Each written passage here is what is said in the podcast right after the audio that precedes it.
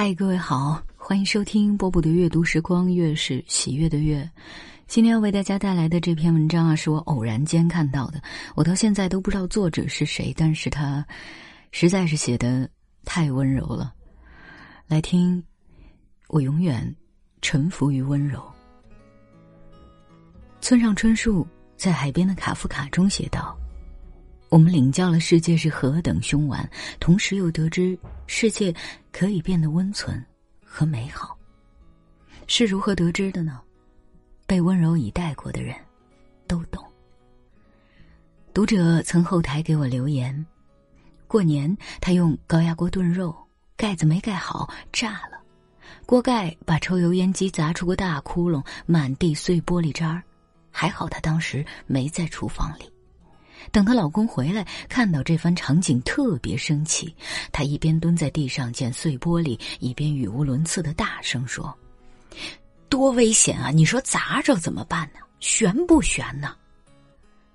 他是第一次发这么大的脾气，但是他却觉得，那是他们相识以来，他最温柔的一次。耐心的人为你着急，高冷的人猝不及防的关心。最是难得。为什么蔡康永一句“你累不累呀”，能惹哭成龙？因为温柔脚下开满了体贴的花。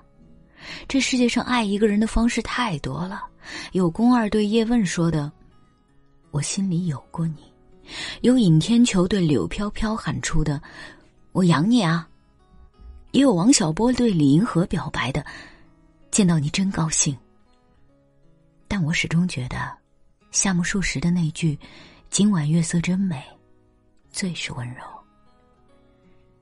成年人的很多情谊是说不出口的，但你总能找到他喜欢你的蛛丝马迹。今晚月色真美，意思是，我可不可以邀请你共赏？你有没有在忙？意思是，我很想你，又怕打扰到你。到家告诉我一声，意思是，你安全了，我才会安心。很多人看起来高冷、少言寡语，其实背地里比谁都温柔，但不是所有人都有幸看得到。曾经有网友在咖啡店兼职的时候遇到过李健，那时候他还不像现在这么红，经常穿着拖鞋和夫人一起去吃早餐。咖啡店门前的街道只有五米宽，可李健每次都要牵着夫人的手。有人问他：“李健啊，你们去哪里度的蜜月？”李健的回答是：“我一生中都在度蜜月。和你在一起的才叫时光，否则都是无意义的钟摆。跟温柔的人谈恋爱真是太甜了，就像……”在被窝里喝热奶茶，从里到外都是暖暖的。温柔是一种能力，它洞悉一切，并包容一切。它理解生命的意义，给予生活中所有的人和事以足够的尊重。认识的人多了才知道，颜值高低，看久了都会习惯；性格好坏，总会随着岁月有些改变。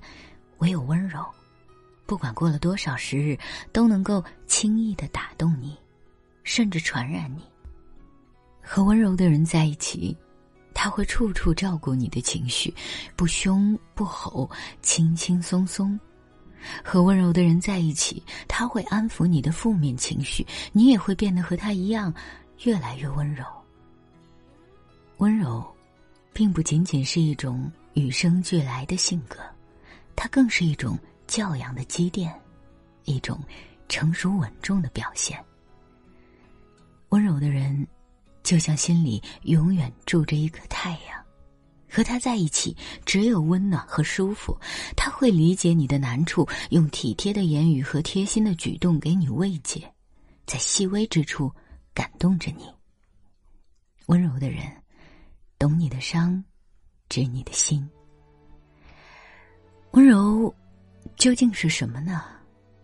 大概是一种善意一种经过岁月依旧不失温和和充满爱意的胸怀是时光沉淀的美好。我是波波今晚就是这样。我在厦门温柔的跟你说晚安了。